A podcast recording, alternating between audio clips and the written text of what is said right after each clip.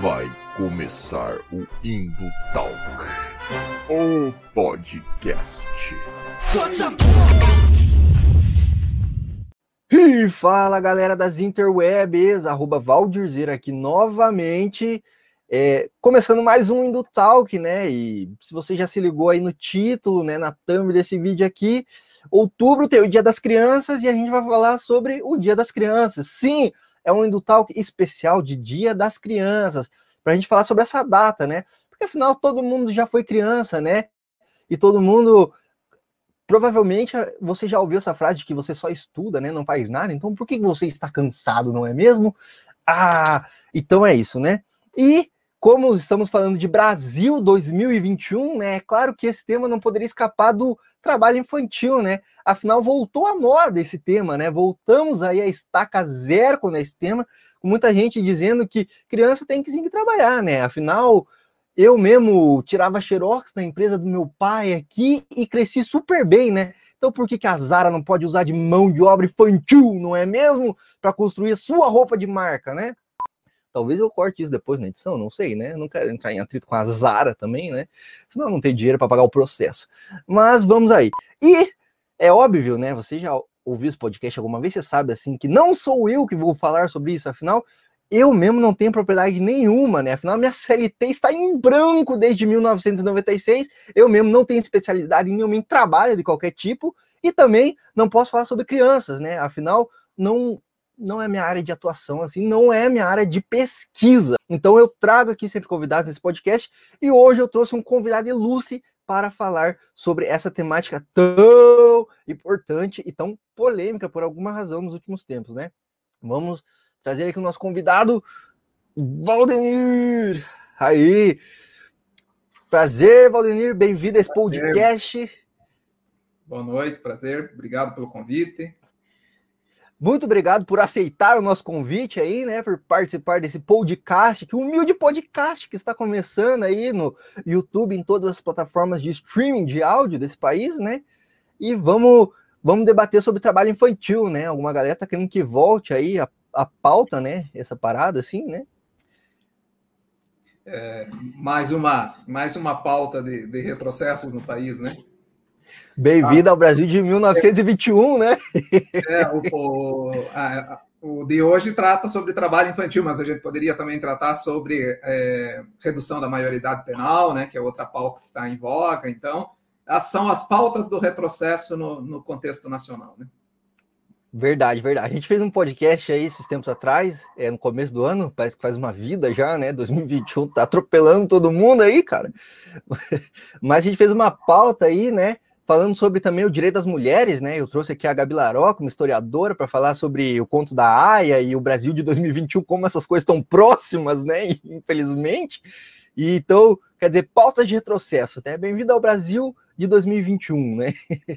E, e, e, cortando, você lê o conto da Aya, aí você começa a ler e pensa, meu Deus, como tem similaridades com, nossa, com a nossa realidade e de alguns outros países que a gente vai ver o tratamento destinado a mulheres, né? Como aquilo que parecia utópico para a escritora, né? Que ela fez lá na década de 80, se não me engano, é o, li o livro, né? Como é real, né? Assustadoramente real, né, cara? Pois é, e aí estamos aí no Brasil discutindo essas coisas, né? Que já devia ser ponto pacífico, né? Devia, a gente já devia estar tá pensando em outras coisas aí, né? Tem maluco voando com robô aí em outros países, tá ligado? Indo para Marte, nós estamos aqui debatendo redução da maioridade penal, trabalho infantil, entendeu? tá, tá, cada vez mais difícil. Mas, Valdemir, eu vou deixar você, vou deixar você se apresentar aí para a galera, né? Falar por que, que você tem propriedade para falar desse assunto aqui, diferente da minha pessoa, né? Que sou formado em Unigoogle, mas você é um pesquisador sério da área, né? Oh, bom, então vamos lá. É, então, eu sou o Valdenir Veloso, me chamo Deval, é, eu sou é, pedagogo e administrador de formação inicial, né? Tenho mestrado em educação e políticas públicas e na, além de algumas especializações aí variadas, né? Mas no mestrado, a, o meu recorte de pesquisa foi o sistema socioeducativo. Então, eu já abordo essa questão de estatuto lá no, no mestrado, que eu comecei a me aprofundar mais, né? em termos empíricos de pesquisa, né? Então eu pesquisei o sistema socioeducativo, fiz comparação entre governos tal. E agora eu estou cursando o doutorado, estou na metade do doutorado, vou continuar com a pesquisa nessa área do sistema socioeducativo, mas falando também da questão da segregação urbana, da pobreza infantil. Então, esse é o recorte da pesquisa hoje. Né? Eu sou vinculado a um grupo de pesquisa da Pontifícia Universidade Católica do Paraná, grupo esse coordenado pela professora doutora Ana Maria Eng, e esse grupo, é, o, o, foco principal dele é investigar a situação é, humanitária da infância né, no Brasil e na América Latina. Então, é um, é um grupo que tem uma pesquisa muito consistente e tem parceiros em vários países da América Latina, o que torna as pesquisas mais é, densas, digamos assim, com mais conteúdos, né?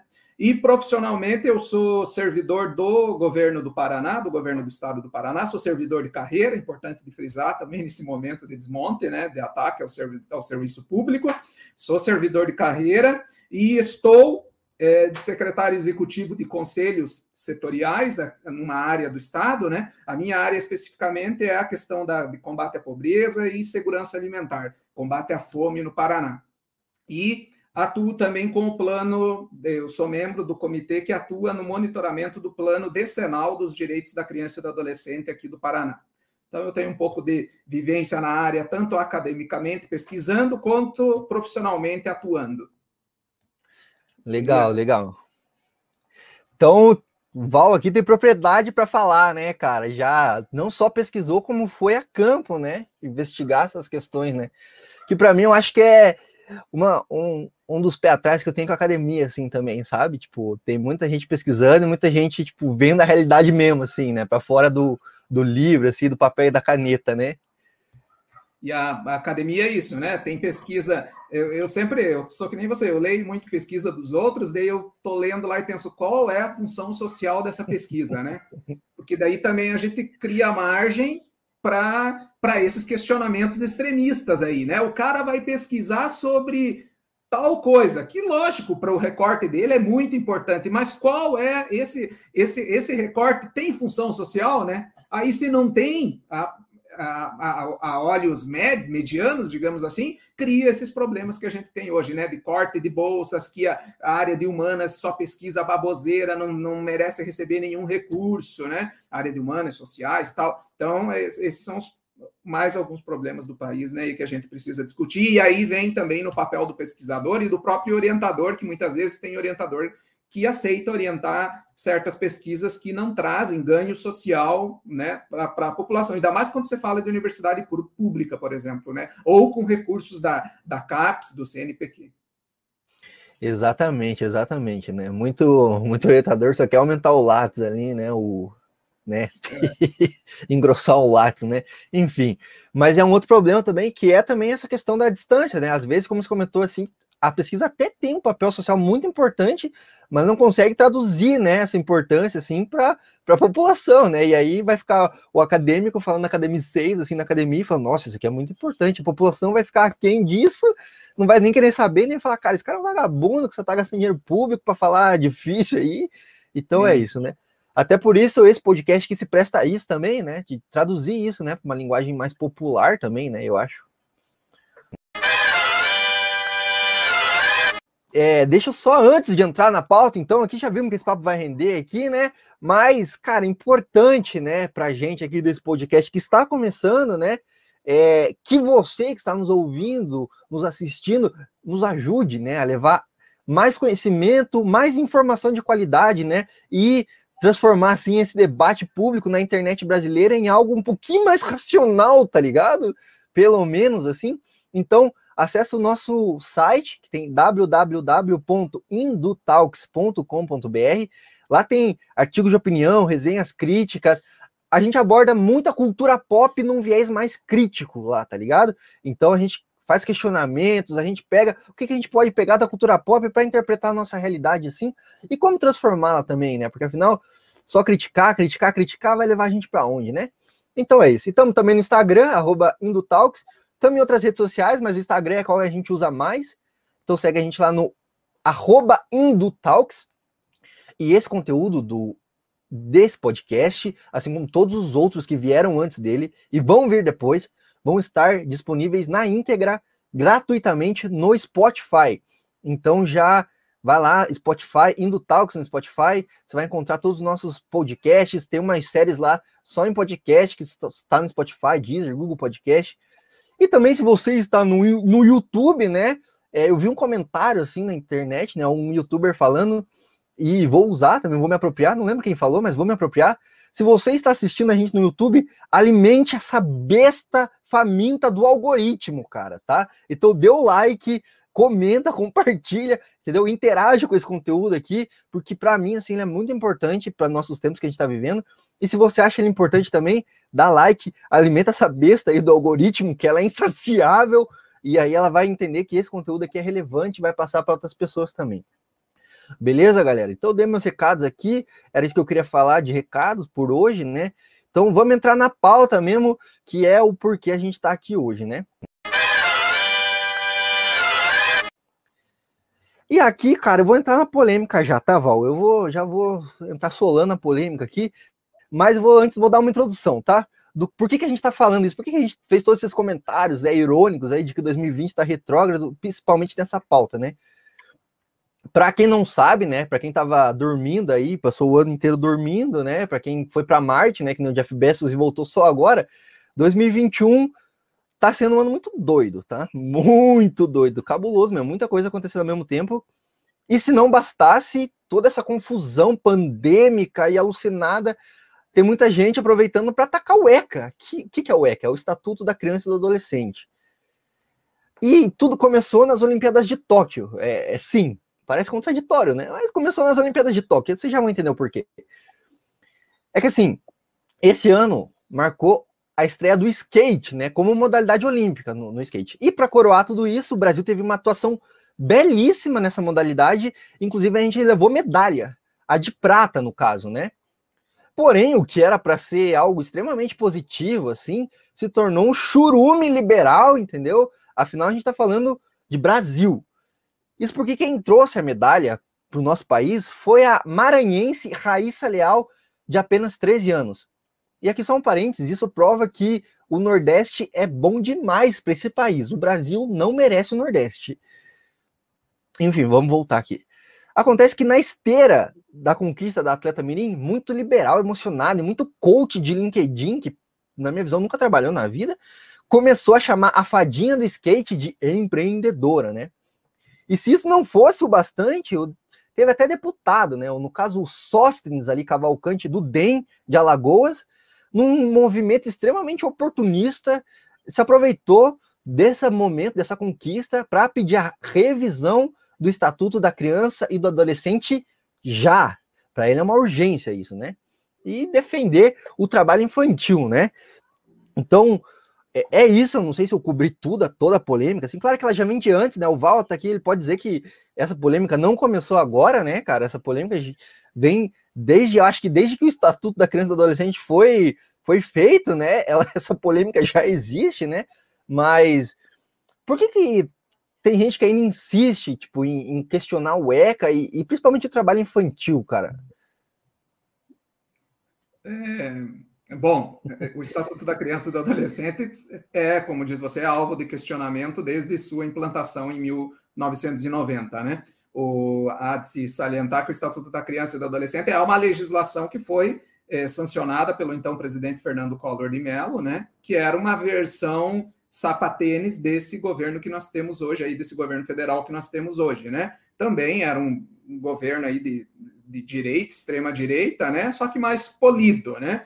E o estatuto ele só foi é, homologado, digamos assim, por quê? Porque nós tínhamos um grande movimento que vinha da década de 80, que era a sociedade civil organizada através do Fórum Nacional dos Direitos da Criança. Então, esse fórum congregava diversas entidades, todas da sociedade civil, e eles passaram toda a década de 80 estudando, cobrando, e aí, quando se promulgou a Constituição em 88, que na Constituição daí estava lá está na Constituição o artigo 227, né? Para quem não lembra, que é dever da família, da sociedade, do Estado, assegurar a criança e adolescente com absoluta prioridade, né? Está aqui, absoluta prioridade. Direito ao quê? Saúde, alimentação, cultura, dignidade, respeito, liberdade, convivência familiar e comunitária, além de colocá-la salvo de toda forma de negligência, discriminação, exploração, violência, crueldade e opressão. Esse é o artigo 227 da Constituição. Mas estava, está lá na Constituição, e a gente precisa faz, precisava fazer isso acontecer, né?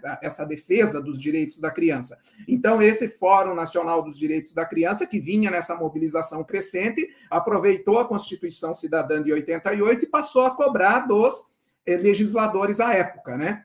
E aí vários eh, profissionais da área do direito se envolveram também. O Paraná tem um exemplo, um dos, um dos autores do Estatuto da Criança e do Adolescente é o doutor Olímpio de Sá Sotomayor Neto, um grande promotor aqui do nosso estado, né, da defesa dos direitos da criança, e ele estava nessa na, na redação do Estatuto. Então, veja, ele vem do movimento social, ele traz a nossa Constituição, é uma Constituição de proteção de direitos, né? Tanto que estão falando até em mexer na Constituição para ver o absurdo, né? Porque ela só fala em direitos e o Estatuto vem nessa esteira, né? Porque o Estatuto tem a primeira parte do, do livro dele, digamos assim. O Estatuto é o problema de quem fala mal do Estatuto é quem nunca leu o Estatuto, né? Porque se você pega o Estatuto, ele tem 267 artigos e ele tem assim, digamos, duas grandes partes. A primeira parte do estatuto, ela vai falar do quê? De direitos. Como que o estatuto se efetiva e toda a parte de direitos da infância e da adolescência. Aí que está o problema, porque a pessoa só vê a primeira parte, né? Só fala dos direitos. E que no contexto de violação de direitos que a gente vinha no país, vinha e vem, porque a violação de direitos contra a criança é, ainda é uma crescente, mesmo com uma legislação é, o Estatuto é uma legislação, uma das mais modernas do mundo, é o Estatuto da Criança e do Adolescente do Brasil. E aí, voltando ao estatuto, a segunda parte dele, aí nós temos o quê? A questão dos direitos, né? A, a, direitos não, daí vem a questão do quê? Das é, violências. Então, é, como reparar as violências? Daí vem a questão do quê? Das medidas de proteção e das medidas socioeducativas. Então, o estatuto, a primeira parte, você só vai ver direitos, direitos, direitos, direitos, porque é essencial no nosso país, e a segunda parte, então, fala de violências, como se prevenir, por exemplo, as violências. E aí vem essa questão que eu falei para vocês, as medidas de proteção, geralmente aplicadas aí a, a crianças de 0 a 12 anos incompletos, né? E aí as medidas socioeducativas que são destinadas aos adolescentes e jovens dos 18, 12 anos completos a 18 incompletos. Então, vejam, o, o, o menino, o adolescente que comete, que comete um ato infracional, por exemplo, ele não vai sair impune. Ele tem medidas socioeducativas a serem cumpridas, desde a mais simples, né, que é uma simples advertência, até a mais gravosa, que a gente chama, que é a internação, que não deixa de ser uma prisão, gente. É, a gente chama o termo internação, mas é uma prisão por até três anos, totalmente recluso, com direito à visita familiar só. Então, e é, e é nessa esteira, então, de falar de direitos que a gente recebe essas diversas críticas ao Estatuto da Criança e do Adolescente. Mas eu friso para vocês: só critica o Estatuto quem não conhece a história do país, quem não conhece a, a, a enorme violação de direitos que nossas crianças é, vem, vem acontecendo ao longo da história é, na minha dissertação de mestrado, eu começo contando desde a época da Bíblia, né? Eu faço um histórico da violação de direitos e eu mostro que a violação de direitos começou na época dos tempos bíblicos. Na própria Bíblia tem violação de direitos, na Bíblia Sagrada. E ali ela vem, vem, vem, e em países é, emergentes, em países em desenvolver, desenvolvimento como nós e nossos vizinhos aqui, aqui da América Latina, essas violações são sempre muito grandes, né? Então a gente precisava de um arcabouço jurídico para isso, e o estatuto é um grande arcabouço, e daí as, as legislações correlatas que dele vieram, né? Legislações complementares tal. Então, para terminar essa primeira parte, só critica o Estatuto da Criança e do Adolescente quem nunca leu o documento, e quem nunca viu legislações complementares ao Estatuto da Criança e do Adolescente. Ou quem é oportunista, né? Para mim tá, tá bem claro assim, também, né? Muito política aí, que nem você falou assim. É, a gente viu assim é, um levante muito grande da extrema direita nesse país aqui, tá ligado? Recentemente, assim, que é um bagulho que a minha geração, né, nunca tinha visto, assim, eu acho, assim. A gente sempre cresceu num, num estado de welfare, assim, né? Tipo, de bem-estar social, assim, né? Muito promovido pelos governos PT, assim. E aí, de repente, tipo, boom, veio um levante de extrema direita, ultraconservador, assim, e tipo, a gente ficou, meu Deus, como assim? Cara, como assim? Tem gente que realmente acha que criança tem que ir lá bater laje mesmo, entendeu? Tem que trabalhar, tá ligado? É, tem gente que acredita que sim, tá ligado? Tem que reduzir a maioridade penal, tem que colocar adolescente de 14 anos na mesma cela, entendeu? Em Bangu, e isso vai resolver o problema da segurança pública, tá ligado? E aí, então, para mim, é bem claro que essa galera política, assim, não só político profissional, né, que a gente chama, que é deputado, vereador, mas muitos atores políticos também, né, que influenciam o campo político nacional, assim, se aproveitam, né, do espaço que tem para e, e, usam a popularidade dessas pautas também, né, porque querendo ou não, tem uma ressonância, né, com uma parcela da população, assim, que acredita realmente, assim, né, que Estatuto da Criança e do Adolescente cria vagabundo, assim, né, e aí essa, essa galera usa desse espaço que eles têm para promover essas pautas, assim, é, e, e para mim, tipo, cara, muito, muita parcela dessa galera, tipo, a ideologia começa quando cai o Pix na conta, entendeu?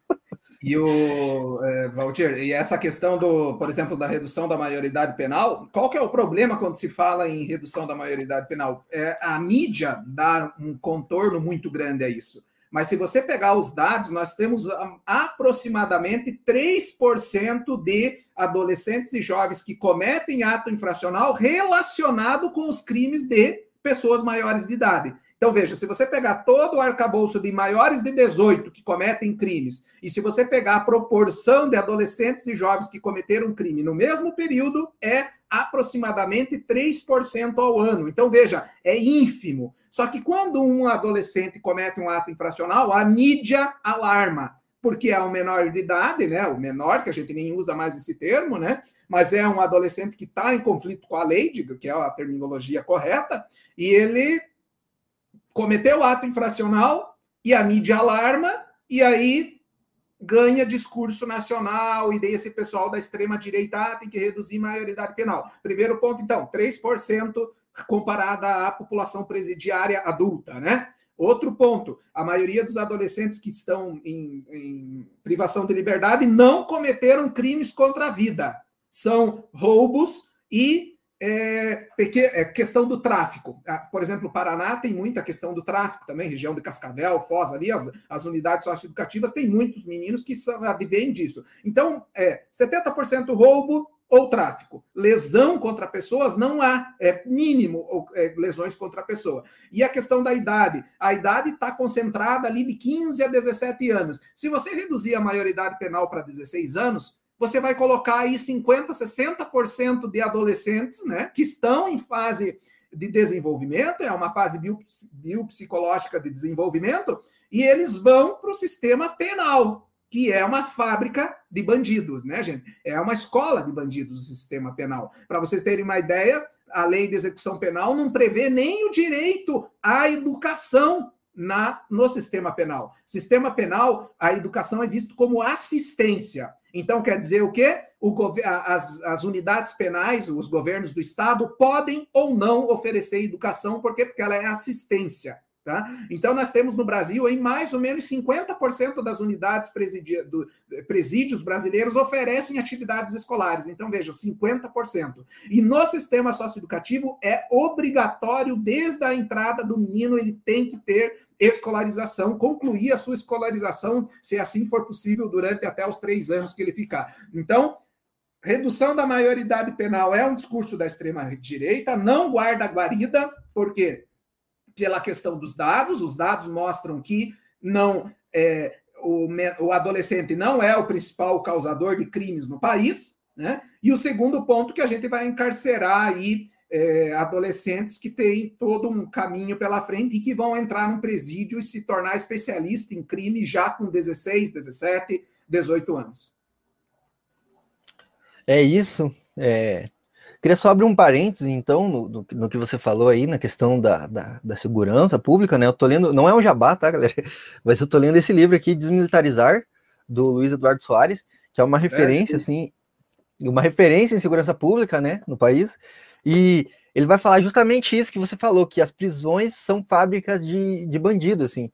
Porque o Brasil é, se eu não me engano, a terceira. Aí, cara, desculpa, pessoal, todo, eu sou de humanas, tá? Então, dados e números assim não é muito meu forte, assim, e a minha memória também é bem ruim. Então, Posso falar besteira, tá? Mas o, o, argumento central é que o Brasil é uma das maiores, se eu não me engano, é a terceira maior população carcerária do mundo. E terceira a maioria das. Às vezes gira, tem ano que está em quarta, tem ano que está em terceira, mas nós somos Estados Unidos, Rússia, China ali, né? E nós estamos sempre nesse, nesse bolo. Mas os Estados Unidos é o campeão de encarcerar pobres e negros, e a gente vem na sequência, né? Encarcerar pobres, negros, o país é campeão. E quem diz que o Brasil não ganha nada, né?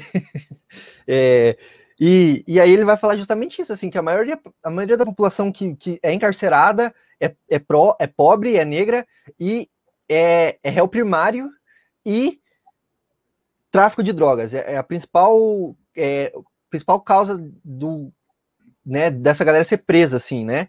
E aí entra lá, não estava armado, não oferece perigo à sociedade, não nada disso. E aí ele entra nesses presídios, ele é cooptado por essas organizações criminosas, né, de grande porte. E aí ele não tem oportunidade, porque aí ele já foi preso, aí a sociedade cagou para ele, entendeu? E, tipo, foda-se, não vai arranjar trampo em lugar nenhum mesmo.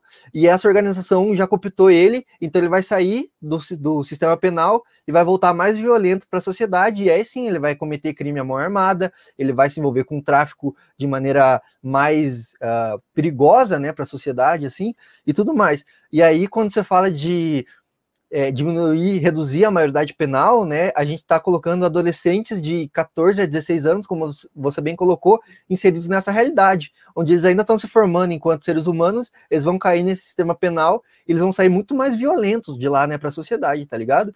E aí, cara, vai ser sanguinário, sem falar que tem a escalada, né? Você reduz a maioridade penal, o crime vai deixar de usar é, meninos de 14 a 16 anos, vai começar a usar meninos de 10 a 12 anos, entendeu? Justamente porque eles, né, não caem nessa é malha.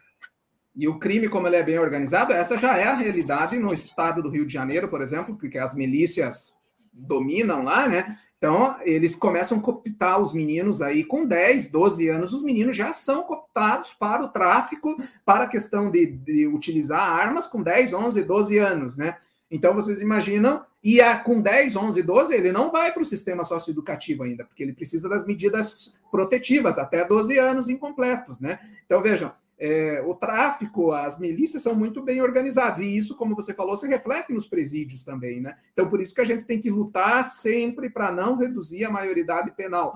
Ainda mais num país como o nosso, com grande pobreza, né? E o, tem alguns juristas que dizem né, que a, a, o, o menino, quando comete ato infracional, é o último pedido de socorro dele, porque ele já foi abandonado por todas as instituições do Estado, né? Primeiro que a, eu sou da área da educação, a escola é a primeira agente a abandonar aquele menino que não se enquadra nas normas, né? Porque a, a escola pública quer, a escola pública particular, mas no geral a pública que atende a maioria da população, ela quer o quê? Sujeitos é, homogêneos, né? não sujeitos heterogêneos. Então, quem foge daquilo, a escola dá um jeito de eliminar aquele problema. E esse problema, às vezes, vai cometer um ato infracional, porque ele te, passou por tudo, não teve assistência nenhuma. É o que eu pretendo mostrar na tese de doutorado agora, esse caminho de, de agruras que ele teve, né, até cometer o ato infracional. Então, veja, o Estado abandona o seu sujeito. Né? E o falando mais à esquerda, o Karl Marx tem um livro que fala sobre o roubo de madeiras na Inglaterra,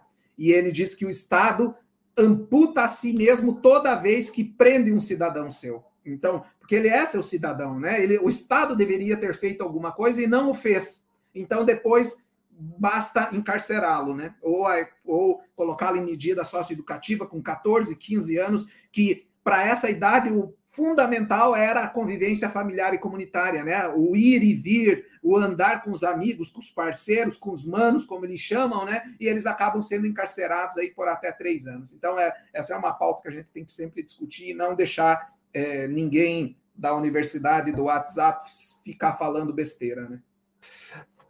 Total, você citou a esquerda, e é uma crítica minha até, tipo, a própria organização da esquerda, assim, que para mim, tipo, parece que abandonou, assim, algumas pautas, entendeu? Tipo, se deu por vencido em algumas pautas, só que não, bicho, tá ligado? Tá, tá tudo em disputa, a sociedade tá em disputa, né, cara?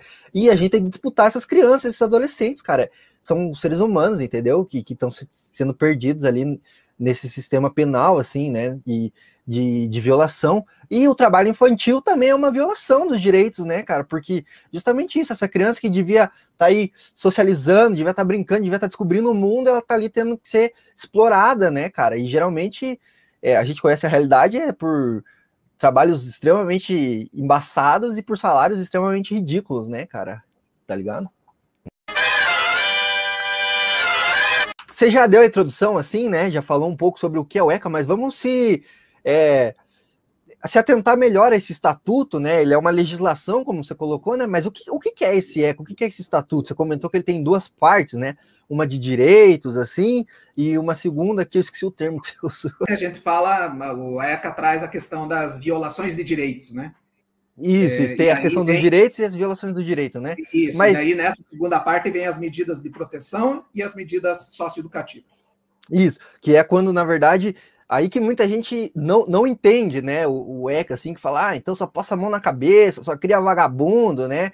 É, mas tem também a questão tipo, de quando medidas socioeducativas, como você colocou, né? Como reinserir esse adolescente, assim, que está à margem da lei, ou que está em confronto com a lei, como você colocou, né?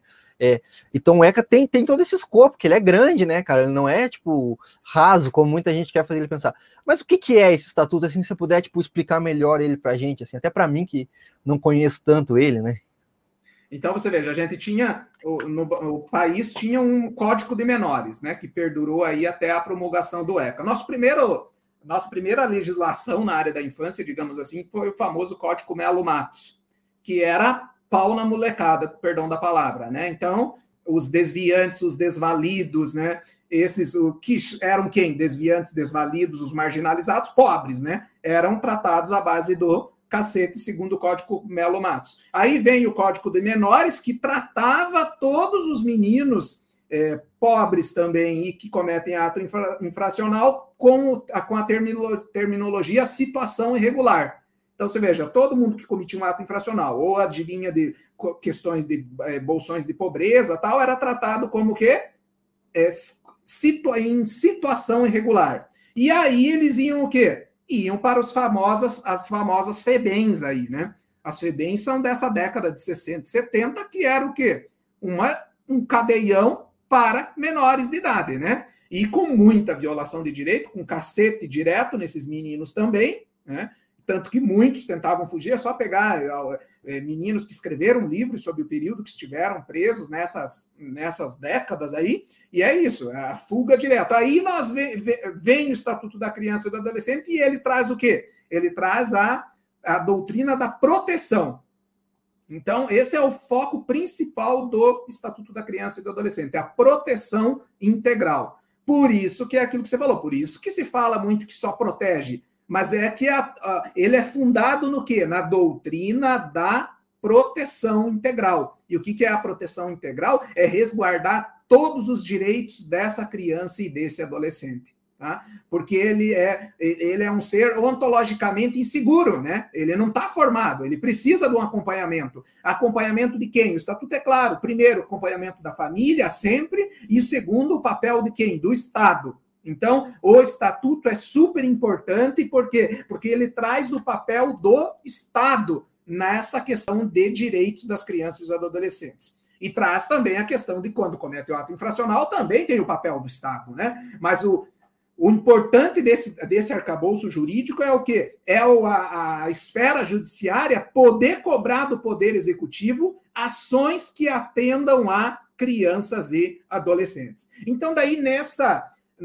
a importância do estatuto é o que, por exemplo? Implantação de conselhos tutelares em todas as cidades. Isso foi um avanço tremendo, né? É obrigatório ter conselhos tutelares em todas as cidades, conselheiros eleitos por voto direto da comunidade.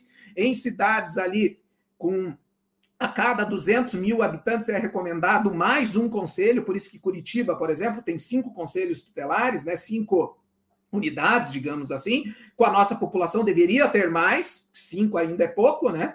Ainda mais agora, aí nesse contexto que a gente vive, deveria se ter mais, estatuto, é, mais é, conselhos tutelares. Então, esse é um avanço, né? o Estatuto da Criança e do Adolescente trouxe, então, essa figura do conselho tutelar e que tem gente que reclama também que só protege. Mas é o papel dele proteger das violações, né? E é acompanhar. Então, o menino comete, é, quebrou um vidro da escola ele vai ser inserido num programa de acompanhamento pelo Conselho Tutelar e pela Prefeitura. Só que a Prefeitura, os agentes municipais, têm que ter estrutura de atendimento também. Por isso que o estatuto muitas vezes não sai do papel, porque as prefeituras muitas vezes não têm uma equipe de psicólogo, de pedagogo e outros assistente social para atender a esse menino e sua família, que ele já teve com certeza o direito violado, né, por uma, um histórico familiar de violação de direitos, e o poder público não dá assistência nenhuma. Então, por isso que o Estatuto da Criança prima pela proteção, né? E no Estatuto, então, estão, que foi um avanço também, estão os cinco direitos fundamentais do Estatuto da Criança. Quais sejam, né? O primeiro, vida e saúde, por isso que tem toda aquela legislação que a criança tem que ter prioridade no hospital, que é, qualquer catástrofe ela tem que ser salva em primeiro lugar. Então, veja, porque está no estatuto, vida e saúde. O segundo, liberdade, respeito e dignidade. Então, a criança e o adolescente têm que ser respeitados. Né? Tem que ser garantida a sua dignidade. O terceiro, a convivência familiar e comunitária. Aquilo que eu falei para você, quando o menino é preso lá, ele perde o direito à convivência comunitária, né? Ele passa a ter minimamente a convivência com alguém da sua família. E é poder, é papel do poder público garantir também o quê? Convivência comunitária envolve o quê? Equipamentos públicos urbanos, né? Praças, eh, parques, é, outros equipamentos de esporte e lazer, que inclusive tem um dos, um dos princípios, um dos direitos fundamentais é educação, cultura, esporte e lazer, por isso que o poder público também tem que garantir escolas em todas as comunidades para que a criança tenha acesso à escola, garantir vaga na educação infantil é obrigação, e daí se você pegar as legislações correlatas, elas vão tratando de fundamentos aí da educação, né? E por último, um outro direito fundamental, a profissionalização e proteção no trabalho. Então, é papel do poder público também. Agora você pega aí um menino de uma comunidade periférica que não consegue acessar nenhum curso de qualificação, ele não consegue nem acessar o mercado de trabalho. Então, por quê? Por falha do poder público, né? E a proteção no trabalho é aquilo que nós vamos detalhar mais à frente, porque não é qualquer trabalho que esse menino pode ser empregado, né? Um menino que está em desenvolvimento, que está com o seu corpo em transformação, não pode trabalhar numa carvoaria, não pode trabalhar em uma fornalha ou outras coisas do gênero. Então, o estatuto, em resumo, é isso, gente. O, o estatuto é proteção. Queira ou não queira, o estatuto é proteção. Mas ele cobra também daquele que não segue as, a, o contrato social, como dizia Rousseau, né? A criança e o adolescente também fazem parte de um contrato social. E a gente tem que seguir o contrato social e o Estatuto da Criança e do Adolescente penaliza aquele que não segue o nosso contrato social, que daí vem as medidas socioeducativas. E uma outra coisa importante também que eu estava esquecendo, o Estatuto da Criança e do Adolescente, é, eu falei do, do Conselho Tutelar, mas ele traz um, um fundamento fundamental que é o que? O SGD, quando vocês ouvirem falar SGD, que é o Sistema de Garantia de Direitos. Então, não se faz estatuto da criança e do adolescente na prática sem o SGD. E o que é o SGD? É esse sistema que se apoia em três eixos, digamos assim: promoção, defesa e controle social. O papel do controle social é muito importante. E quem que compõe o sistema de garantia de direitos? Primeiro, os conselhos de direitos das crianças e do adolescente. Toda prefeitura tem que ter um conselho de direitos além do conselho tutelar, tá? O conselho tutelar é aquele que é eleito e atua em casos de violação de direitos ou para prevenir que não haja violação de direitos da criança. E o conselho de direito, o que, que é? É um órgão paritário composto pela sociedade civil e por funcionários da prefeitura, meio a meio, e eles deliberam sobre políticas públicas exclusivas para infância e juventude, tá?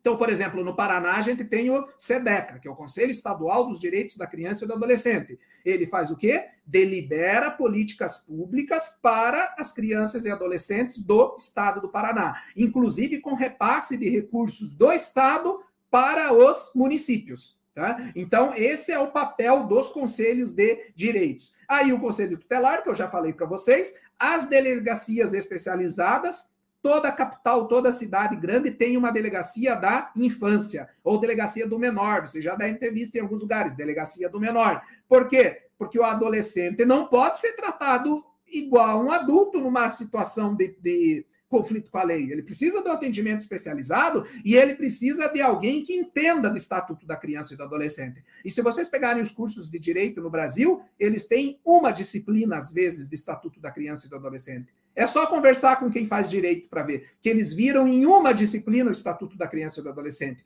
Aí eles têm que optar por fora para se aperfeiçoar nessa questão. Então, a gente tem que ter a delega... o certo era ter delegacias especializadas em toda a grande cidade, né? Municípios menores tudo bem, mas cidades médias e grandes deveria ter delegacia especializada com psicólogo lá, com assistente social lá e com delegados e policiais preparados para lidar com a questão da adolescência em conflito com a lei, né? Aí nós temos o Ministério Público, que apresenta a denúncia desse quando o menino comete ato infracional ou apura questões de violação de direitos, né? Esse é o papel do Ministério Público, específico ali para atender a pauta da infância e da juventude, da adolescência, e por fim nós temos as varas da infância e da juventude, né? Toda comarca tem uma vara da infância e tem o juiz que pauta exclusivamente assuntos da infância e da juventude. Tá? Então, esse é os ganhos do Estatuto da Criança e do Adolescente que não tinham nas legislações anteriores. Eu, ah, uma, uma vantagem, como você comentou aí, um ganho muito grande do, é, do Estatuto da Criança e do Adolescente, que eu enxerguei na sua fala enquanto você foi falando, até anotei aqui, é, na minha visão, é enxergar essa criança e esse adolescente como ser de direito, né? Afinal, a gente está no Estado democrático de direito, né? Por, por alguma razão, né? Tá? Então, todos nós que somos cidadãos aqui temos nossos direitos, entendeu? Garantidos por uma série de legislações e tudo mais. E aí, o Estatuto da Criança veio para entender esse esse menor, né, essa criança, esse adolescente, como também dotado de direitos, né, esse ser de direito, assim, porque as outras, como você falou, ou segue a norma ou apanha, entendeu? Tá ligado? Não tem nada, né? E aí é, é, isso que muita gente critica também o ECA, na minha visão, assim, ah, fala só de direitos e deveres. Mas o dever tá implícito no seu direito, tá ligado? T todo mundo só tem um direito porque tem um dever de cumprir esses direitos e fazer valer o dos outros também, né? Então, na minha visão, é, é esse o ganho de benefício do ECA, entender a criança como ser de direito, né? E você disse bem, todos nós somos dotados de direitos e de deveres, né? Aí o estatuto vem dizer o quê? Criança é prioridade absoluta dentro de todos nós, todos os cidadãos que têm direitos, crianças e adolescentes são prioridade absoluta, que é corretíssimo, gente. É, são seres em, em, desenvolvimento, são muitas vezes seres indefesos e que vão ser a geração, a futura geração do país. Então eles têm que estar é, tem que ser prioridade absoluta mesmo. E o ECA faz isso, prioridade absoluta para crianças e adolescentes. E aí eu volto a frisar, né? Por isso que tem toda uma questão de sistema de garantias, papel do Estado, papel da, da sociedade, papel da família para com essa criança e esse adolescente. Está tudo no estatuto, gente. Por isso que você tem que, a pessoa, antes de criticar, tem que ler bem o estatuto e ver que é uma legislação muito bem fundamentada, gente, muito bem escrita, e que se a gente cumprisse aquilo ali 100%, nós não teríamos violação de direitos no país. Ou seria uma violação mínima, né? Casos mínimos de violação de direitos e não esse retrato que nós temos hoje aí. Eu vou fazer uma parte, eu fui para eu tive em Cuba duas vezes, primeira vez a turismo, a segunda vez eu pude ficar lá uma semana estudando um pouco, fui na Universidade de Havana tal, e por incrível que pareça, Valdir, em Cuba você não vê uma criança vendendo ou pedindo esmola ou pedindo qualquer coisa nas ruas, tá? Então, o que que tem lá? As crianças estão ou estão na escola ou estão em áreas públicas, na pracinha, na, nas avenidas lá, fazendo o quê? Brincando. Eu vi vários jogando bola de gude, eh, jogando futebol e tal. E o que, que eles pedem para o turista? Chocolate ou caramelo. Porque eles acham que a gente vem tudo dos Estados Unidos, né? E eles querem caramelo ou chocolate, porque lá não se tem isso com com facilidade e os preços são altos, né? Mas Fidel dizia, né? Hoje teremos várias crianças dormindo na rua, mas nenhuma é cubana. E é verdade, gente. Só quem vai. Então, quando eu ouvi essas baboseiras também de Cuba, o país tem vários problemas, gente. Mas a infância e a adolescência e a juventude têm direitos lá. Os direitos são resguardados. A semana que eu tive lá, mais na universidade, eu vi vários meninos que de comunidades bem carentes cubanas que estavam no ensino superior público todos estudando, porque é direito deles estudarem e é direito a ser resguardada a vida deles desde a infância. E a nós aqui no Brasil ainda não conseguimos fazer isso, né? Ainda diversas violações, não garantimos o acesso na escola, no ensino fundamental, 92% das crianças estão no ensino fundamental. Mas quando você vai para o ensino médio, daqueles que entraram lá no ensino fundamental fase 1, um terço está concluindo o ensino médio. Vários se perderam ao longo desse processo pela ausência de políticas públicas ou pela necessidade de buscar trabalho, e daí você não dá mais conta de estudo. E no ensino superior, quem entra cada vez mínimo, né, gente? A gente tinha um programa amplo de acesso ao ensino superior, aí o ProUni, por exemplo, que ano após ano agora sendo desmontado, né? Enem sendo desmontado, com menos candidato cada vez mais, e com isso nós limitamos o acesso do adolescente, do jovem pobre ao ensino superior, que não deixa de ser uma violação de direitos. Né? Total, eu mesmo sou filho do ProUni, né? Só tô na faculdade porque eu tenho bolsa 100% do ProUni, né? Então, eu fico muito de cara quando vem ministro da educação, da educação dizer que universidade superior, que, que universidade não é para todo mundo, né? Então, tipo, devia ser o contrário, né? Cargo de ministro não devia ser para qualquer um, né? E, e interessante esse retrato que você trouxe de Cuba, assim, porque essa frase me marcou bastante, assim, também, né? De, tipo, Muitas crianças vão dormir na rua, muitas crianças vão passar fome, muitas crianças não vão ter acesso à educação, nenhuma delas é cubana. E não é à toa que Cuba é uma referência em saúde, em educação no mundo, né, cara? Apesar aí de todo esse embargo é, imperialista aí dos Estados Unidos, filha da puta, né, cara? Tá ligado? Que só fode os caras lá e tudo mais.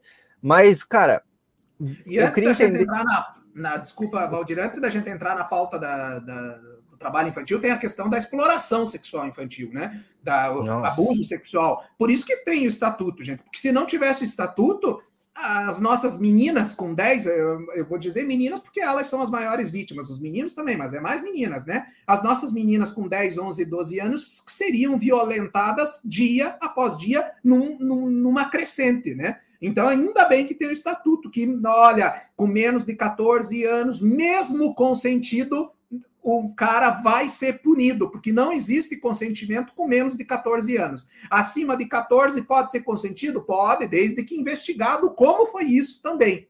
Tá? Então, veja, o estatuto está aí para isso, gente. Além de proteger de todos esses direitos que nós estávamos falando, é uma questão super gravosa da nossa sociedade, que é o abuso, é a exploração sexual infantil, e o estatuto está aí para proteger essas meninas, né? Aí, porque 90% delas, dessa de vítima de abusos sexuais, são meninas, né? E a gente vê isso na mídia também direto, né, gente? Mesmo com o estatuto. Por isso que a gente tem que segurar o estatuto na mão e sempre estar tá embasado com o estatuto.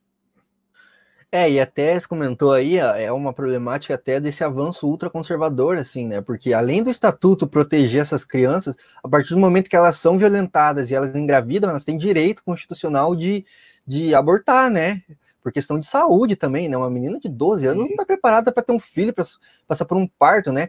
E aí a gente vê uma onda de pessoas indo até a porta do hospital que vai fazer cirurgia de emergência questionar esse direito da menina, entendeu? De, de ter acesso à própria saúde, porque ali não era um caso de tipo eh, costumes, não era uma pauta de costumes que estava sendo estava em jogo ali, era questão da saúde daquela menina, integridade física daquela menina, cara. Porque se ela não passasse por aquele procedimento ali de emergência, cara, as consequências iam ser muito graves para ela, né? Fisicamente mesmo assim, tá ligado? Então é, é, é, embaçado. A gente tem que estar com o estatuto e a gente tem que estar, estar sempre vigilante a esses direitos que já foram conquistados, né? Porque, como a gente está vendo aí, a gente viu muito na ficção, nas distopias, mas agora a gente está vendo na vida real também, né? Para a gente perder esses direitos é um toque, né? E, e, falar em distopias e falar em. Se você pegar, por exemplo, o regime agora que está aí em voga e já tem vários formados pela Universidade do WhatsApp, se você pegar o regime do Talibã lá, que assumiu o Cabul, né, assumiu o Afeganistão, é, eles tinham, na primeira gestão deles, digamos assim, na, na década de 90, ali, final de 90, o que, que eles faziam? Quando a menina tinha 11 ou 12 anos, eu não me recordo bem o corte, mas era nessa faixa, 11 ou 12 anos, ela era obrigada a parar de estudar. E daí tem gente, ah, mas por quê? Porque é a fase que a menina tá virando mocinha.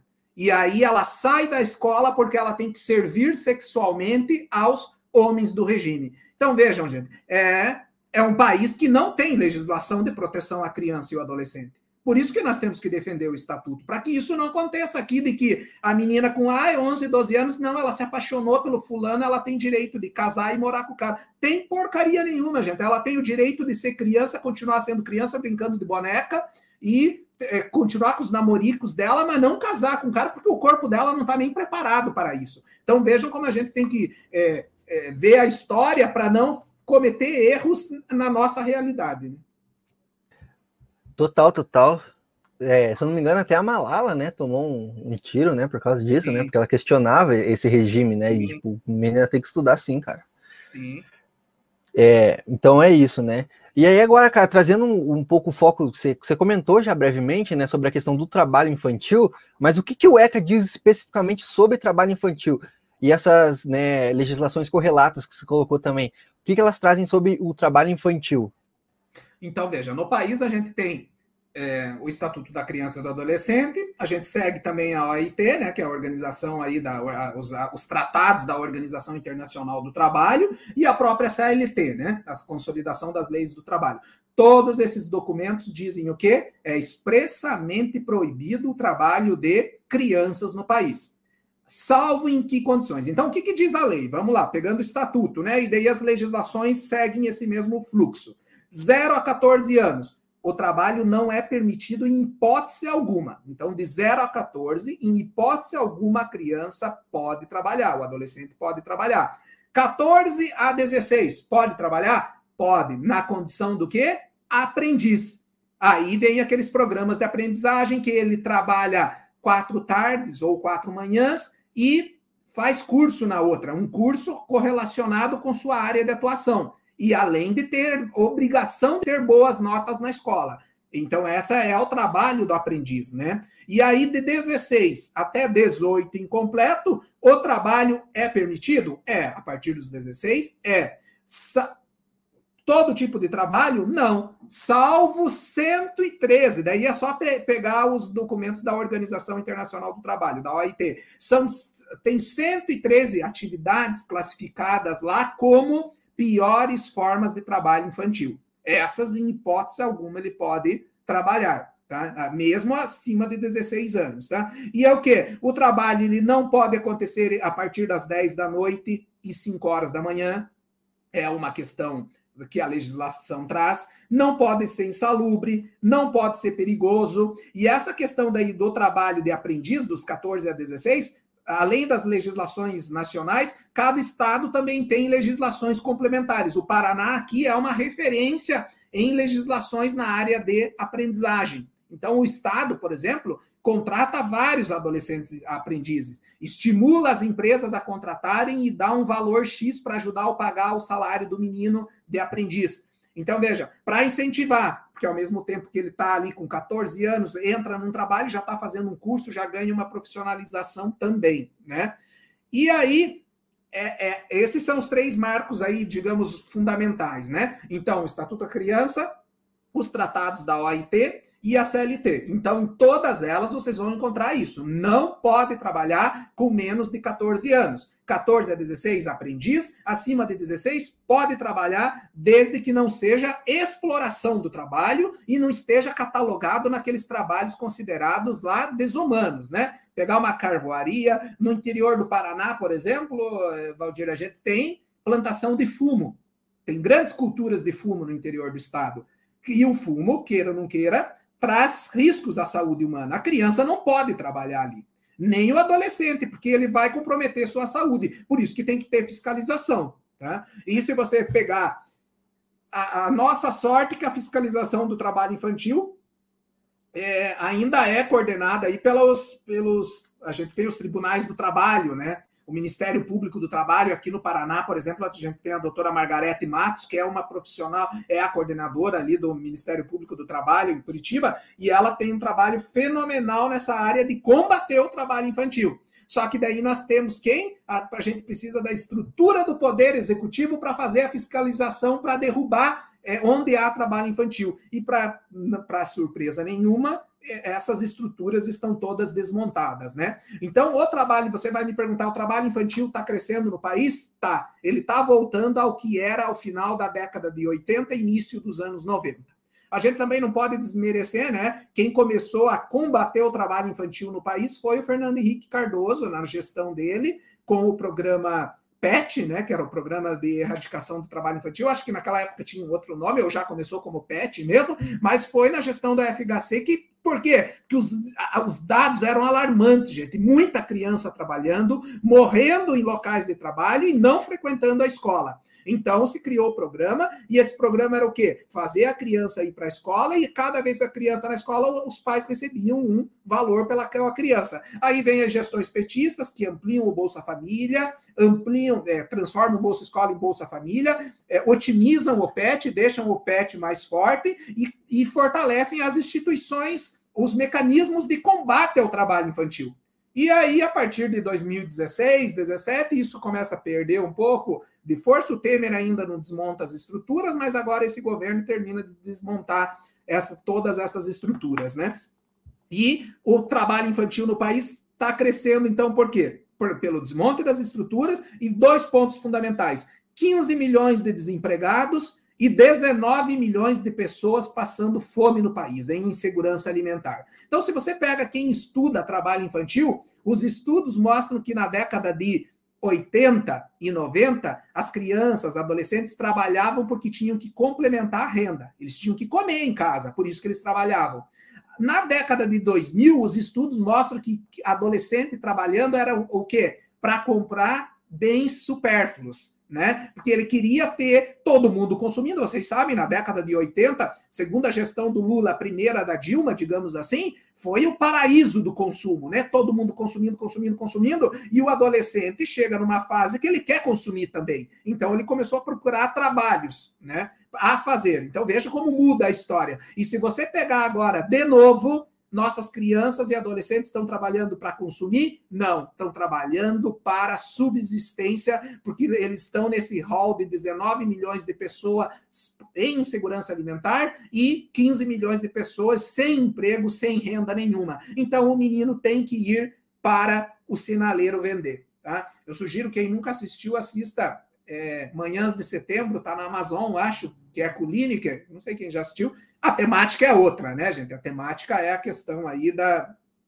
da do transexual, né? Mas tem um pedaço ali no, no, nesse documentário, digamos assim, nessa série, que é uma série super curta, quatro, quatro, quatro episódios, que mostra o quê? A situação da pobreza e mostra a situação de trabalho infantil. Daí você vê lá a mãe e o filho morando num carro e tendo que vender água, vender coisinha ali no sinaleiro para poder comer porque senão não come naquele dia. Nós voltamos a essa triste realidade no país.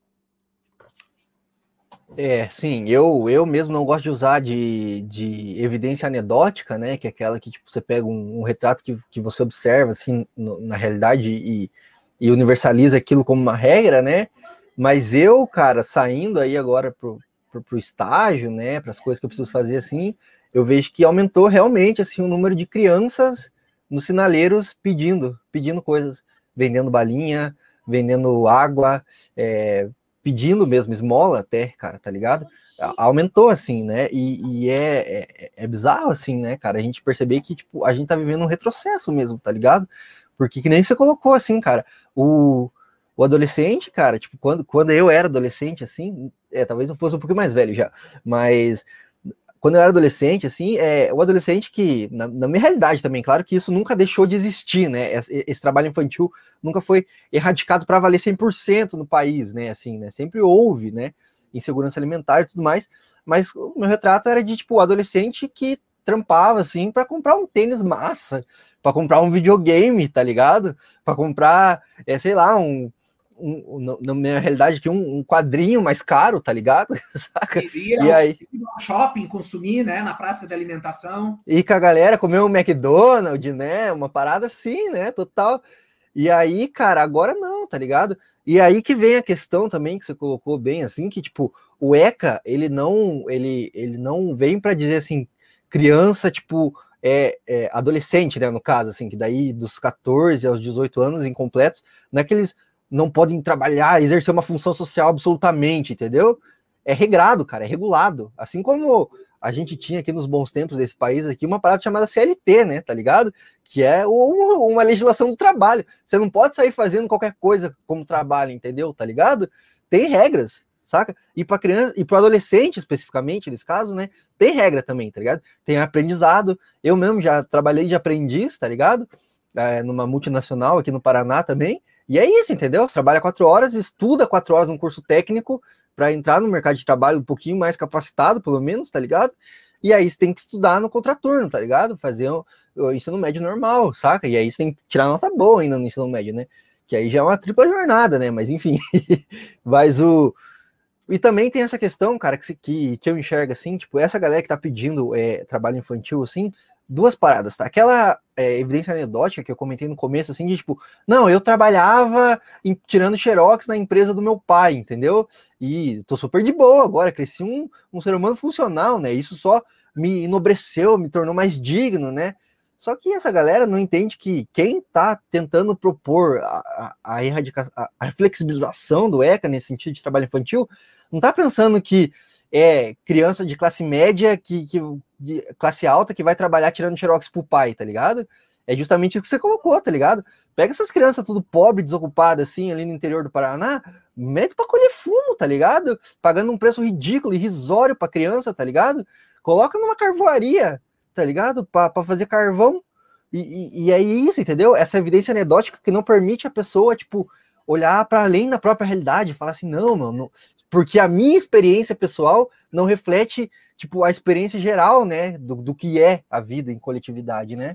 E, e, você isso que você traz da experiência anedótica, daí você pega uma deputada extremista, por exemplo, a Bia Kisses do Distrito Federal, classe média alta, que teve a pachorra de escrever que ela na infância, adolescência dela, ela comprava as coisas dela porque ela vendia, ela fazia brigadeiros e vendia brigadeiros para os amigos da classe média dela que estudavam com ela numa escola boa, com certeza, né? Então, ah, pode, claro que pode trabalhar com 10, 12, 13 anos, porque eu vendia brigadeiro, ou como diz você ali o outro exemplo, né? Ah, eu fazia tal, o xerox do meu pai, eu trabalhava no xerox do meu pai. Agora você pega uma criança que faz, que é coletora de açaí no Pará, que tem que subir árvores o dia inteiro colhendo açaí, porque ela é pequenininha, sobe com facilidade, traz o pé do o galho do açaí para fazer o, o, desmonte das bolinhas lá do açaí. Isso é exploração, gente. Você pôr uma criança o dia inteiro subindo um pé. Um exemplo. Fora trabalho em carvoaria, mas esse do açaí é, é porque é a época do açaí agora lá, e a gente vê muita criança e adolescente, que a pandemia também ajudou essa questão do trabalho infantil, porque agora não tem o controle da escola, né? Porque se a criança está na escola e começa a não ir na escola, como a gente tem o Estatuto da Criança e do Adolescente, é obrigação do poder público, da escola pública, avisar as autoridades que a criança não está frequentando a escola.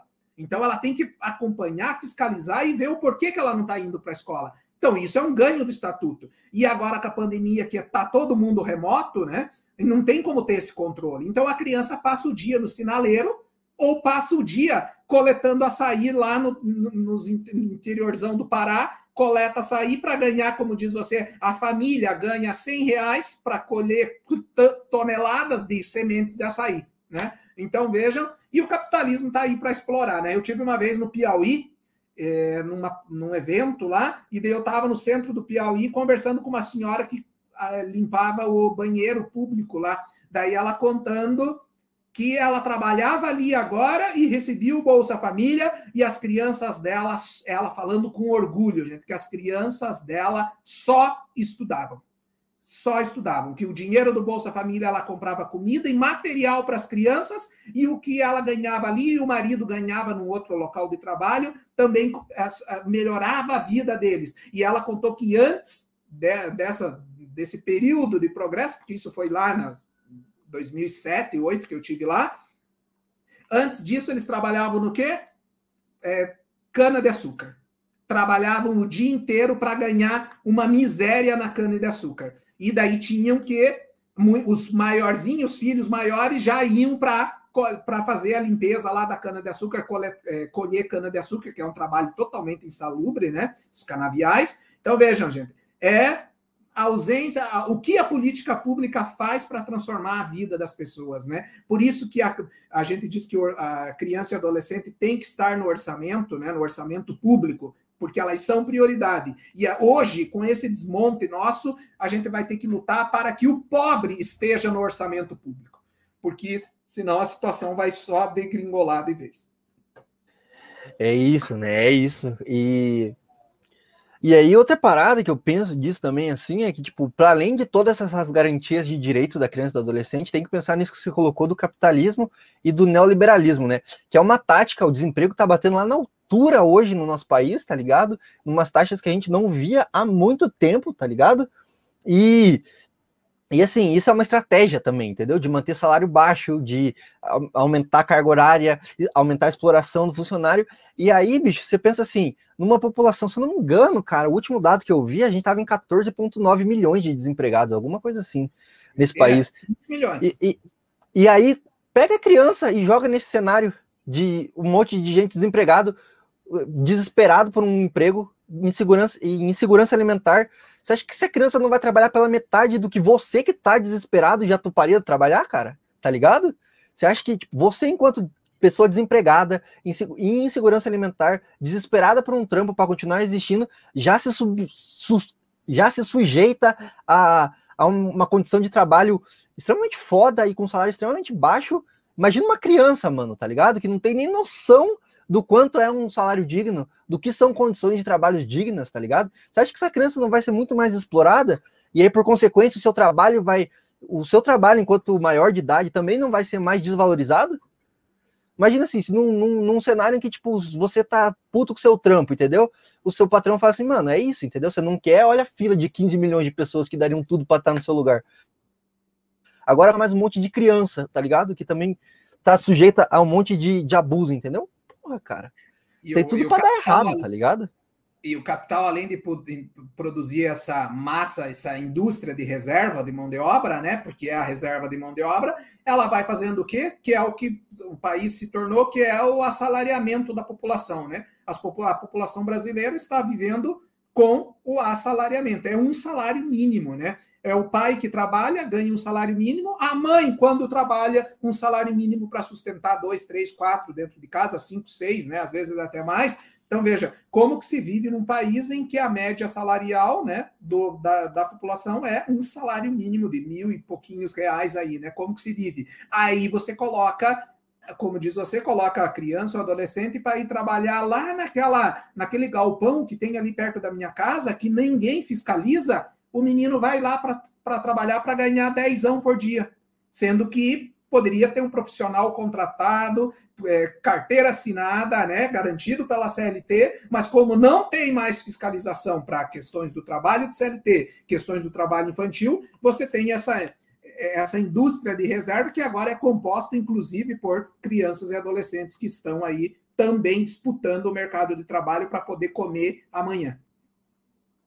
Sem contar na uberização do trampo, né? Tá ligado? Do trabalho, assim, tipo, se já não tinha fiscalização, agora que não tem mesmo, tá ligado? Imagina a criança nessa situação, mano, tá ligado? Que não tem ninguém fiscalizando, e além de não ter ninguém fiscalizando, não tem nem aí pra nada com ela, entendeu? Você trampar de, de Uber, de, de, de entregador aí, cara, é tipo você viver ao Deus dará mesmo, tá ligado? Eu já, tam, eu já fiz várias fitas, né? Mas eu também já trampei um time de rap, assim, tá ligado? E, cara, é isso, entendeu? De iFood, mano, você caiu, você bateu, alguém te atropelou, furou seu pneu no meio da corrida, o máximo que os caras fazem é mandar alguém para buscar e terminar a tua entrega, tá ligado? E aí, imagina uma criança nessa situação, tá ligado? de, tipo, precarizado total, irmão. Tipo, sujeito a todos os tipos de violência. Cara, tipo, se para quem já é adulto já é foda, imagina pra, pra criança e adolescente que tá se formando ainda, tá ligado? Enquanto cidadão e enquanto ser humano. Então, cara, para esse segundo bloco aqui, então, é, queria propor um, um, debate aqui para gente, né? Porque eu vejo também muita é, argumento anedótico, assim, falando sobre questão de esportistas e questão de atuação, né? De atores e atrizes mirins. Uh, como a gente comentou aí no começo do programa, esse debate voltou à tona, né? Graças à nossa fadinha do skate aí, né? Que conseguiu uma medalha de prata e muita gente chamou ela de empreendedora, falou que ela era trabalhadora e por isso está legalizado. Mas, cara, qual a diferença dessas funções sociais, assim, de esporte e atuação, e por que, que elas são legais e por que, que outras formas de trabalho infantil são condenadas? Então, vamos lá.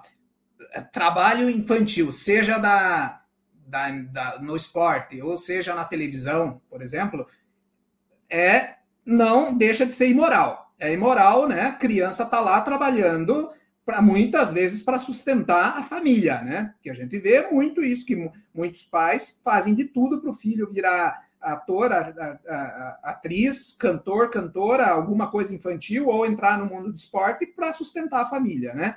Então, veja, é, ele é imoral? É, mas não é ilegal. Por que, que não é ilegal? O estatuto, eu já falei lá para vocês, 014, 014 de jeito nenhum. E a fadinha do skate tem 13 a nossa televisão está cheio de crianças com menos de 14 anos trabalhando. Aonde que está a salvaguarda, digamos assim, para que eles possam trabalhar, né? Está também na OIT, lá na Organização Internacional do Trabalho. Se vocês pesquisarem a convenção número 138, a convenção número 138 legaliza o trabalho infantil artístico. Então, a convenção da OIT, número 138, legaliza o trabalho infantil artístico. E antes que algum formado no WhatsApp venha dizer, ah, é por causa da Globo, né? É pra, porque a Globo é poderosa, a Globo consegue tudo. Essa, veja, quem fez isso é a Organização Internacional do Trabalho, não tem nada a ver aqui com o país. E além disso, ela, essa convenção número 138 gente, é de 1973. Então, veja, anterior à nossa Constituição, anterior ao nosso Estatuto, dizendo que o trabalho há, pode-se haver trabalho infantil artístico, que é uma realidade no mundo, né? A OIT atua no mundo. Tá? E a nível brasileiro, nós temos o quê? Na CLT, na Consolidação das Leis do Trabalho, no artigo 406, também fala do trabalho com, eles chamam de trabalho com fins educativos que seria esse, o trabalho artístico, por exemplo, tá? Mas as legislações atuais, se você me perguntar, tem uma legislação específica para quem vai para a Olimpíada, né, para o esporte? A única gente que tem é a Lei Pelé. A Lei Pelé fala do porque é muito menino jogando futebol, né? E a, vejam como a Lei Pelé, em campo que diz o estatuto, a Lei Pelé diz que não pode fazer contrato profissional com nenhum adolescente com menos de 16 anos. Só a partir de 16 anos que pode se fazer um contrato profissional com um jogador de futebol, que é a nossa realidade aqui, né? Por isso que eu trago a, Lei Pelé. Aí vocês me perguntam, ah, e da menina do skate? Com certeza a Federação de Skate e a família dela, como ela é uma prodígio aí na área, pegaram a jurisprudência do quê? A jurisprudência da OIT, que libera o trabalho para a classe artística, né? E também o artigo 406 da CLT. Então, eles se embasam nisso. E o que, que essas legislações dizem também? Que para a criança atuar, ou seja, agora atuar no esporte, ela precisa da autorização da vara da infância e da juventude. Então, tá na lei, mas quem que vai autorizar? Primeiro tem que ter a assinatura dos pais, consentimento dos pais, todo aquele aquela papelada que tem que ter, e aí o juiz da vara da infância que assina embaixo.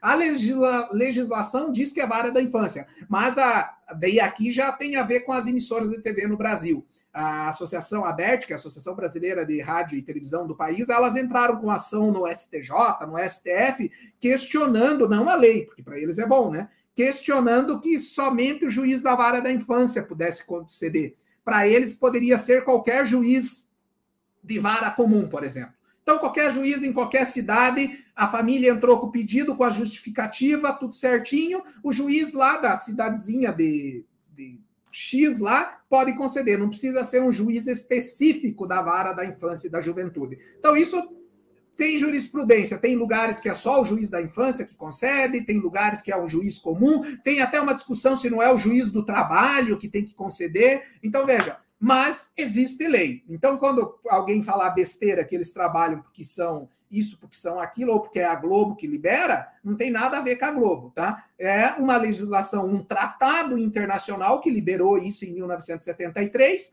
A CLT também trouxe isso nas suas atualizações.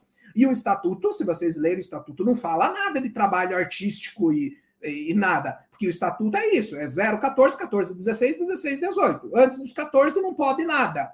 Mas o estatuto, daí vem as legislações complementares que é, dão a jurisprudência para esse trabalho. Então eu termino dizendo: é, é ilegal? A gente viu agora que não é ilegal, mas não deixa de ser imoral, gente, porque essa criança esse adolescente até 14 anos, digamos assim, ela tinha que estar o quê? Somente estudando, brincando, né? Fazendo outras coisas, não pensando em atuação profissional. E você não pode comparar o cara atuar num estúdio com ar condicionado, com camarim, com lanchinho mínimo, com uma criança que está num campo aí a céu aberto, no sol a pino, trabalhando, né? Ou quem vai para o esporte. Quem vai para o esporte não está só no esporte, ele tem todo um preparo, desde a alimentação. Ele tem uma alimentação regrada, tem acompanhamento médico. Então, quem está no esporte também tem acompanhamento. Por isso que difere desse trabalho infantil que a gente bate que não pode haver no país. Total, né? Você comentou aí da, é, você comentou aí da OIT, né, Organização Internacional do Trabalho, e acredito que vem muito do fato de Hollywood também, né, usar muita estrela mirim também, né, então, e que pra gente aqui do Indutalk, né, que já é mais é, chegado uma cultura pop também, né, a gente sabe que eu acompanho muito making off, muita notícia de bastidor, eu sei que é, também é puxado, né, cara, os caras ficam lá 12 horas, às vezes, no dia gravando, entendeu, e, e é isso, então também não deixa de ser questionável, né? Assim, nesse sentido moral e ético, né? Esse trampo artístico, né? É, e a questão do esporte também, né? Como você comentou, não é? A gente vê no Brasil o, o sonho de, de, de, uma grande parte, né? De, das pessoas é virar jogador de futebol, né? Porque aí vem toda a, aquela estrela do Neymar brilhando, assim, né? Aquele sonho do Neymar, assim, que é o cara que saiu lá da periferia, conquistou o mundo, né? E tudo mais. E só que a gente não vê que o Neymar também é uma exceção, né? Que a regra não é essa também, né? Geralmente são piazadas que vão ficar aí, aí vão ir para as categorias de base, vão se ferrar. A gente lembra do caso do Flamengo lá, né? Também que pegou fogo lá no, no, no CT, né? Então, é, tem toda essa questão também, né, moral e ética a ser questionada, assim, tipo, até que ponto essas legislações, essas jurisprudências estão sendo seguidas também, né, até que ponto é, está em benefício da criança e do adolescente mesmo, né, porque no, no esporte e, na, e na, nos trabalhos artísticos, vamos colocar assim, tem um monte, uma porrada de crianças de 0 a 14 anos trabalhando, entendeu? Tanto, não só na questão artística da novela ou do filme que a gente coloca, publicidade tem um monte de crianças trabalhando também, fazendo filme para TV, fazendo campanha para web, assim, e, e tirando e sessão de foto que, porra, querendo ou não, você tá lá no ar-condicionado, mas quando você liga aquelas luzes fodidas, assim, do, do, do set para tirar foto, assim, cara, caraca, mano. Até quem já tá acostumado, assim, quem vem da publicidade que nem eu, assim, ou já tá acostumado, já sente o calor, já sente uma pressão, já sente uma correria. Imagina uma criança, né? Que nem sabe nada ainda, né? Mas, então é isso, né? Tem essa questão de, que nem se colocou. É, é ilegal? Não, mas moralmente é, é, é questionável, né? Para finalizar, então, aqui, é, vamos fazer um, um, bloco final aqui. Eu queria perguntar algumas coisas. A primeira é retórica, você nem precisa me responder, tá? É, mas é, eu queria fazer, eu queria externar essa pergunta até para quem está nos ouvindo, entendeu? É por que, que o deputado Sócines e toda essa corte aí que defende trabalho infantil e toda essa galera são uns babaca do caralho, assim, tá ligado?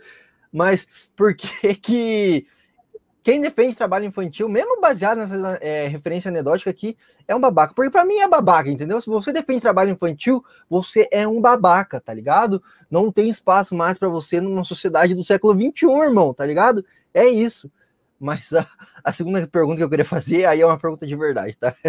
É, se, nesse caso, é, esses caras têm razão e o ECA tá ultrapassado, tá defasado, assim, em algum sentido, entre muitas aspas, né?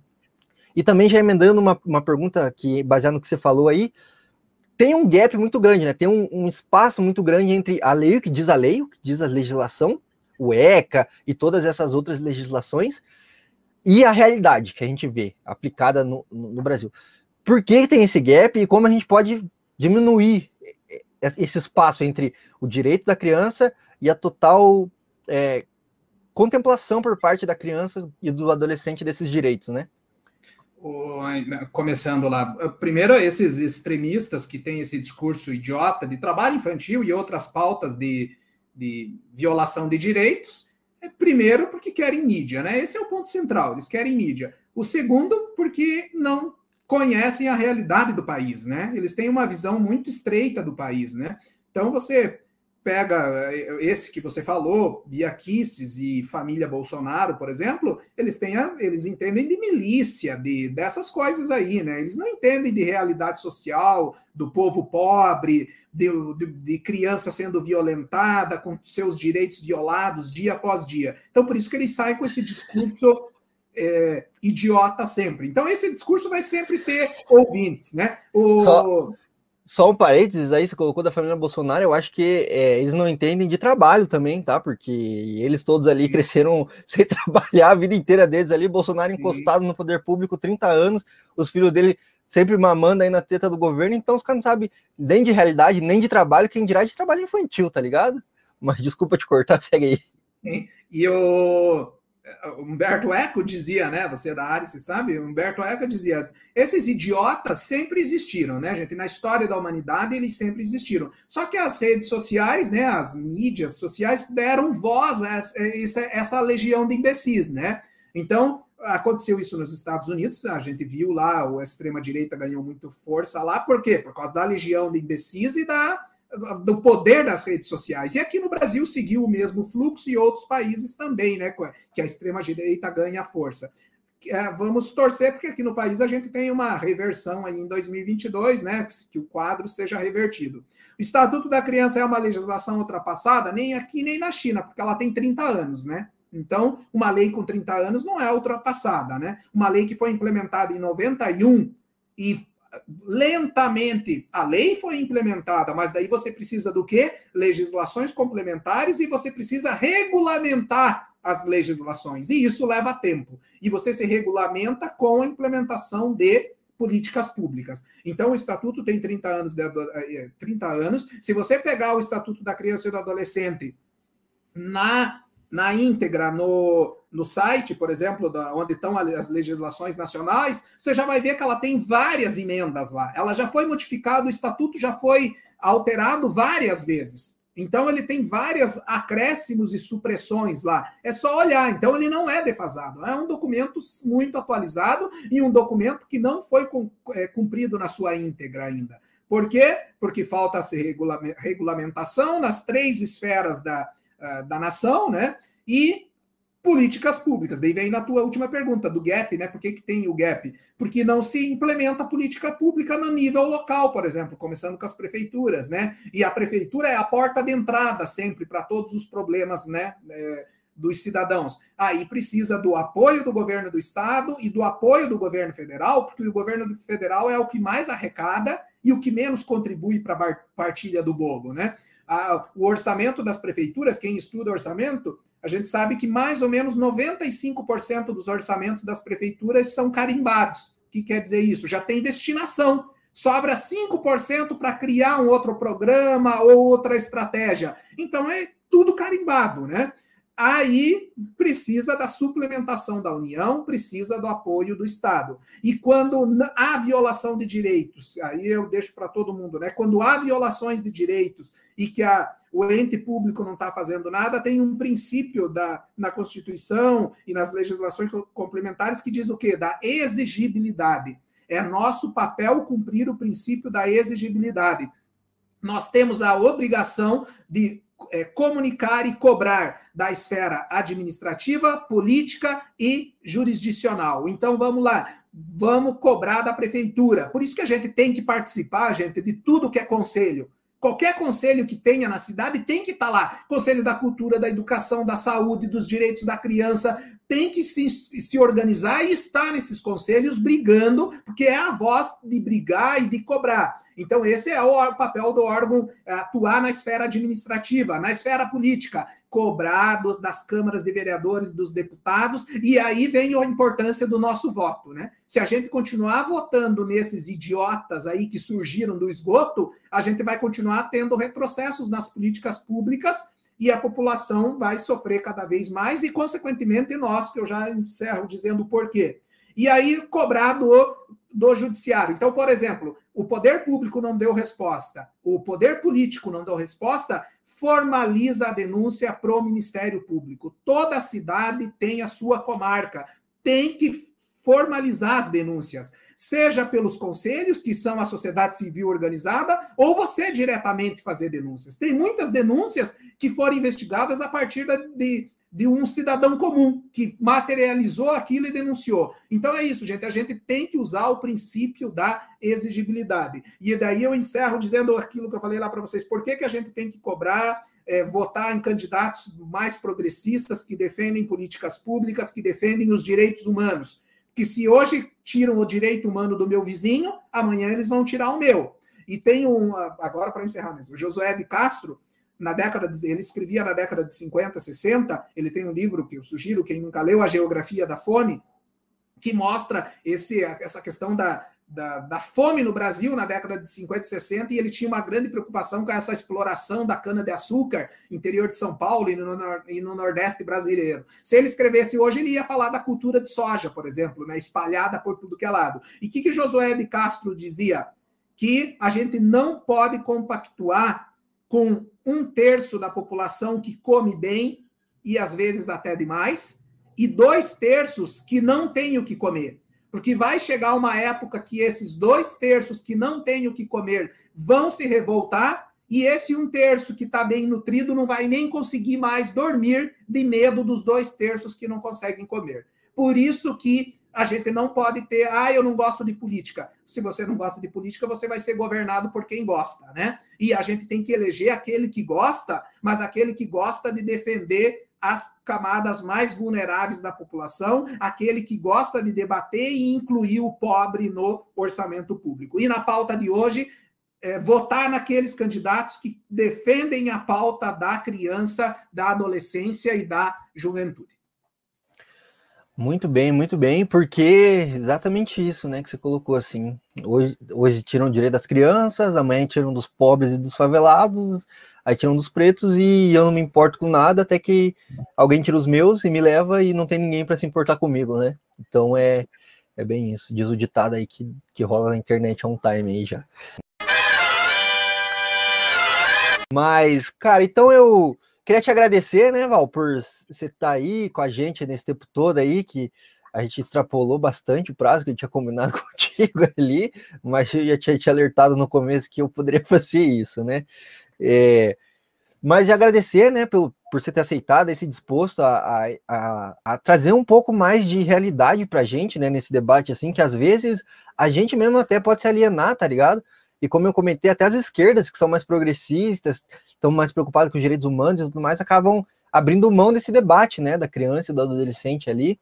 E, ah, lembrei de uma parada que ia falar, é que você comentou aí no começo que o, o, o crime, né, ou infringir a lei, assim, é o último recurso do adolescente, né, é, desesperado. O, o livro que eu citei do Desmilitarizar também, é, também traz isso, né? Que é o último recurso de alguém que nunca teve nada, sempre foi invisível, e aí tem uma chance de se tornar visível, né? E inverter esse jogo assim.